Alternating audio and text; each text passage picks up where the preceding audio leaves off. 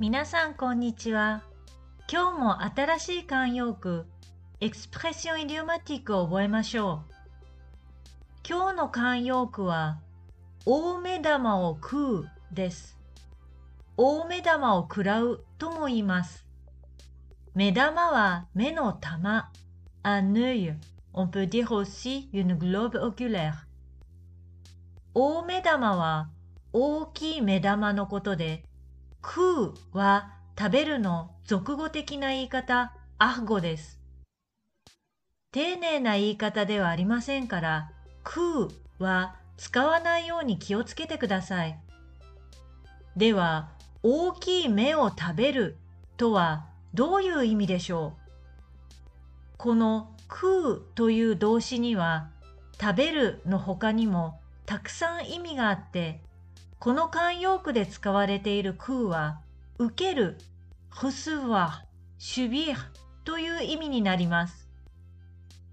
大きい目は、人が大きく目を開いて、怒って睨んでいる様子を表します。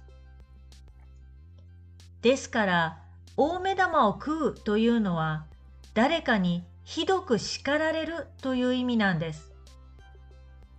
特に学校の先生や自分の親や会社の上司などにひどく怒られたという時に使います。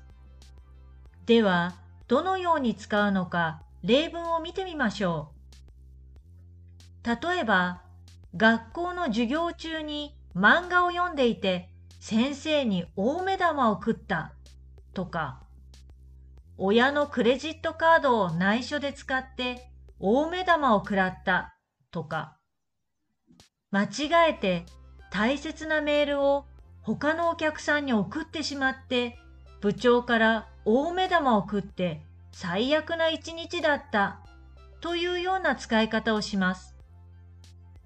何か悪いことをしたり、ミスをしたり、失敗をした時には誰かから大目玉を食らうかもしれませんよ。気をつけてくださいね。わかりましたか大目玉を食う、大目玉を食らうというのは、フランス語で être terriblement grondé par quelqu'un でした。Vous pouvez consulter la transcription de cet épisode sur mon site écoutezlejaponais.com それでは皆さん、次のポッドキャストを楽しみにしていてくださいね。